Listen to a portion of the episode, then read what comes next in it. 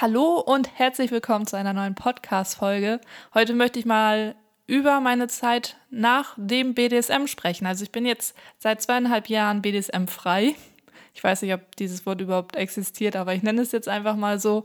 Und damals, als ich angekündigt habe, dass ich damit nichts mehr so zu tun haben möchte, dass ich das, ja, mich davon trenne oder distanziere, naja, distanziere klingt so hart, aber ja, dass ich mich damit einfach nicht mehr identifizieren kann, meinten halt einige, dass ich es früher oder später vermissen werde. Beziehungsweise, wenn ich es nicht vermissen werde, dann war das auch nie eine richtige Neigung von mir. Ich finde das ja immer ganz toll, wenn Leute ja genau wissen, wie ich mich fühle und so und das meinen bewerten zu können. Aber soll ja jeder machen, wie er möchte. Ich für meinen Teil kann sagen, dass ich es bis heute nicht vermisst habe.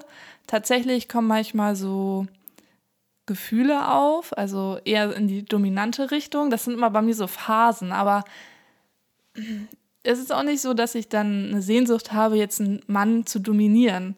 Es sind einfach so dominante Gefühle in mir. Ich kann das sehr schwer beschreiben. Das Devote ist komplett weg. Also manchmal erinnere ich mich an die Zeit von damals, aber die Emotionen dazu sind halt nicht mehr da. Also ich kann das auch nicht wieder hochholen oder so ist halt irgendwie wie ausgelöscht. Aber ja, ich möchte das auch gar nicht unbedingt. Also nicht, dass ich diese Zeit bereue oder so oder einen Groll hege, aber ja, ich möchte mich so einfach nicht mehr fühlen. Also für mich war es, ist es ganz klar, dass es die richtige Entscheidung gewesen ist, ähm, damit abzuschließen. Ich habe ja auch mal in einem YouTube-Video erzählt, warum ich damit aufgehört habe, weil es also ist schon so, dass ich das Devote und auch Dominante wirklich gefühlt habe. Also für mich war das kein Rollenspiel. Ich war damit ja wirklich richtig identifiziert. Ich konnte mich ja, konnte mir ja sogar eine Zeit lang überhaupt nicht vorstellen, damit irgendwann aufzuhören. Ich wusste zwar schon, dass das äh, möglich sein kann, weil ich so ein Typ bin, dass ich immer so ein bisschen ins Extreme neige. Also ich lehne auch vieles ab und auf einmal finde ich es doch toll. Zum Beispiel fand ich damals die Schacks also diese Schuhe, voll hässlich, als alle die auch getragen haben und die gerade so modern geworden sind oder wieder modern geworden sind. Und naja, so ein bisschen später habe ich dann mal die Schuhe, also die Chucks von meiner Mutter anprobiert und fand die halt mega bequem. Und zack, hatte ich vier Paar Chucks. Also bei mir kann sich da die Meinung halt echt mega schnell ändern von etwas, ich finde es richtig kacke und zack, auf einmal finde ich es doch toll. Also ja, hielt ich es schon für möglich, dass ich irgendwann mit BDSM aufhöre. Aber in dieser Zeit konnte ich es mir halt nicht wirklich vorstellen. Also es war für mich einfach noch voll weit weg und unrealistisch. Aber man entwickelt sich ja auch weiter und ich habe halt erkannt für mich, dass ich mit dem BDSM eigentlich nur auf der Suche nach so einer richtig tiefen emotionalen Bindung bin. Und ähm, ja, für mich war BDSM so ein Weg dahin, also so Mittel zum Zweck. Aber da ich nie jemanden kennengelernt habe, mit dem ich ähm, ja, mich so wirklich richtig wohlgefühlt habe und mit dem so eine Beziehung oder Bindung halt möglich war, ja, war das meistens auch eher frustrierend. Also es waren mehr frustrierende Erfahrungen. Kann tatsächlich sein, hätte ich mich in dieser Zeit wirklich in jemanden verliebt, so ähm, der das auch praktiziert, dass ich nicht damit aufgehört hätte. Also es kann gut sein. Das will ich jetzt nicht abstreiten, aber ich bin froh, dass ich es nicht mehr auslebe, weil es tatsächlich auch ein bisschen meinem Selbstwertgefühl geschadet hat. Und es, ich fand es auch irgendwie stressig. Also es hat mich dann doch mehr gestresst, als dass es mich erfüllt hat. Also gerade, ich weiß, man muss es ja nicht mit Schmerzen ausleben, aber irgendwie gehört das ja auch ein bisschen dazu. Mal hier ein Nippelzwicker oder da ein Klaps auf dem Hintern. Ja, und sowas vermisse ich jetzt nicht so doll. Also das kommt schon jetzt auch mal so beim normalen Sex vor. Also was heißt schon normal, ne? Aber es ist dann nicht so, dass ich denke, oh mehr oder ich brauche das jetzt jedes Mal. Also ja, ich denke dann eher, oh Gott sei Dank ist das nicht mehr so extrem wie früher. Also gerade die, die Spuren, die ich dann vom Spanking auch teilweise hatte, die hielten ja auch so zwei, drei Wochen an. Damals fand ich das toll und war traurig, als die Spuren verblasst sind. Aber jetzt, wenn ich mir jetzt vorstelle, boah, ich hätte jetzt so Hämatome auf meinem Hintern für zwei, drei Wochen, nee, ich kann da echt dem nichts mehr abgewinnen. Ja, so entwickeln sich die Sachen eben. Naja, auf jeden Fall habe ich, wie gesagt, für mich erkannt, dass das für mich eher so ein Mittel zum Zweck war. Und ja, und dass es mir halt auch eigentlich nicht so gut getan hat. Und ich habe einfach dadurch auch die falschen Männer angezogen. Das muss man einfach sagen. Wahrscheinlich auch, weil mein Mindset damals noch nicht so, ja, produktiv oder positiv ausgerichtet war, habe ich wahrscheinlich auch immer die falschen Männer angezogen. Also ich habe meistens Männer angezogen, die mich ja sexualisiert haben oder wo es dann auch wirklich nur um die reine Bedürfnisbefriedigung ging. Und das war ja nicht das, was ich wollte. Ich wollte ja eine richtige Liebesbeziehung und nicht etwas Oberflächliches. Naja, auf jeden Fall war das dann so. Ich habe dann entschieden, nee, das möchte ich nicht mehr und ich möchte auch keine oberflächlichen Bindungen mehr eingehen. Und zack, zwei Wochen später habe ich einen ganz tollen Mann kennengelernt, der auch immer noch Teil meines Lebens ist und ich hoffe auch für immer bleiben wird. Ja, es klingt zwar ein bisschen kitschig, aber ich habe wirklich das Gefühl, dass ich meinen Seelenverwandten gefunden habe. Also wir sind uns in so vielen Dingen ähnlich, die nicht so normal sind. Also wo das schon abgefahren ist, dass wir da so gleich ticken. Und er bringt einfach so viele Sachen mit, wo ich immer davon ausgegangen bin, dass das nicht in einen Menschen reinpassen kann. Also, dass nicht ein Mensch das mitbringen kann. Ich dachte immer, ja, diese Eigenschaft hat vielleicht der und so eine andere Eigenschaft hat ein anderer halt.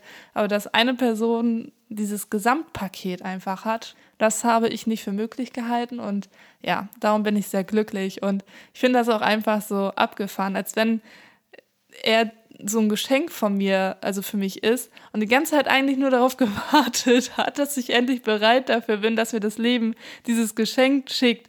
Und als wenn diese, als wenn es nur diese Entscheidung gebraucht hat, dass ich sage, nee, jetzt hier, stopp, nicht mehr weiter, keine Lust mehr auf diese oberflächlichen Bindungen und ich lasse mich auch nicht mehr unter, ja, nicht unterdrücken, unterwerfen oder ich will mich nicht mehr unterwerfen, ich habe keine Lust mehr auf dieses Machtgefälle, ich bin jetzt eine starke, unabhängige Frau, die was auf Augenhöhe will.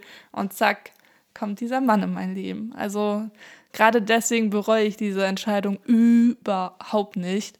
Und ich muss auch sagen, ich finde es einfach anmaßend von anderen zu behaupten, ja, dass es da nicht eine echte, richtige Neigung war oder dass es einfach nur ein oberflächliches Rollenspiel war bei mir, weil ich weiß ja, wie ich mich gefühlt habe und ich habe das ja wirklich gelebt. Und ich habe auch so ein Feedback bekommen. Damals hatte ich ja diese eine Nacht mit dem Tinder-Typen, den ich ja nicht gerade als authentisch dominant wahrgenommen habe. Ähm, aber als wir dann unsere Session da begonnen haben, obwohl das gar nicht geplant war, da meinte er auch richtig überrascht zu mir, boah, krass, du bist ja wirklich devot. Und ich habe ihn auch irritiert angeguckt und er meinte halt, dass die Frauen, die er sonst so vorhatte, dass die halt so ja, Fifty Shades of Grey geguckt haben und ja, dann eher war das da eher so ein Rollenspiel. Ja, aber bei mir meinte er, merkt man das richtig in der Ausstrahlung und in meinen Augen, weil vorher war ich ja anders und dann zack, gehen wir in die Session rein und dann lasse ich mich oder habe mich halt dann auch richtig in diese Gefühle ja, hineinfallen lassen. Und so ist das halt auch mit dem Dominanten. Also, wenn ich mich dominant fühle, bin ich auch nicht wie ich jetzt rede, sondern da habe ich eine ganz andere Energie. Aber ich fühle mich einfach als Mensch so wohler, wie ich jetzt gerade mit dir rede. Ich mag dieses Unterwürfige nicht mehr und auch das Dominante. Nee, das mag ich an mir halt nicht so. Und ja, was ich auch noch sagen muss, ist ja, dass ich eben damals dachte, dass gerade durch BDSM mal diese besondere tiefe Bindung erreicht. Und ich weiß auch, dass viele BDSMer immer noch der Meinung sind, dass sie eine tiefere Bindung haben als jetzt Paare, die kein BDSM leben. Ich muss aber heute sagen, dass ich der Meinung nicht mehr bin, weil die Bindung jetzt zu meinem Partner ist definitiv viel tiefer als alle jegliche Bindung zu den Doms, die ich hatte. Und das hat mit BDSM meiner Meinung nach mittlerweile einfach gar nichts mehr zu tun, sondern ist eine rein menschliche Sache. Und mein Partner und ich leben ja eine andere Form von Sexualität aus, also was auch nicht jeder halt macht. Und das hat uns auch näher zusammengebracht. Also ich glaube, egal was man miteinander erlebt, es bringt einen einfach näher zusammen. Also egal, was für Erfahrungen das sind, ob das jetzt sexuelle Erfahrungen sind oder man zusammen auf Weltreise geht. Solche Dinge binden einen einfach aneinander. Man lernt sich näher kennen und so baut sich halt eine tiefere Bindung auf. Meiner Meinung nach hat das jetzt hier nichts mehr mit BDSM zu tun. Natürlich, BDSMer denken das, weil es ja ihr Bedürfnis ist. Und wenn sie das nicht haben, dann können sie dann fehlt ihnen ja etwas. Und dann sind sie auch sexuell ja nicht mega erfüllt und natürlich baut man dann nicht diese Nähe auf. Ich finde, das ist einfach logisch, dass wenn man etwas Gemeinsames hat, dass man automatisch eine tiefere Bindung aufbaut. Und ob das jetzt BDSM ist man sich gegenseitig damit die Bedürfnisse erfüllt oder irgendeine andere sexuelle Neigung oder irgendein Hobby oder so, was man teilt, so eine Leidenschaft, bringt einen das immer näher zusammen. Demnach sind das halt jetzt Erfahrungen, die ich gemacht habe und daraus schöpfe ich meine Erkenntnisse. Für mich ist BDSM nicht mehr das Highlight des Lebens und ich kann aber natürlich immer noch nachvollziehen, dass das für manche super erfüllend ist. Und ich bin super dankbar, dass ich diese Erfahrung gemacht habe, weil es mich auch ein Stück weit abgehärtet hat, muss ich schon zugeben. Und ich habe ja mehr Verständnis für Leute, die Fetische haben oder eben ähm, sadistisch, masochistisch, dominant, devot sind. Ich kann das halt besser nachvollziehen. Also früher habe ich auch ganz ehrlich gedacht, die müssen ja irgendwie einen an der Waffel haben. Aber ja, weil ich selber diese Emotionen erlebt habe, kann ich schon den Reiz daran verstehen. So, genug erzählt. Wir hören uns dann hoffentlich beim nächsten Mal. Tschüssi!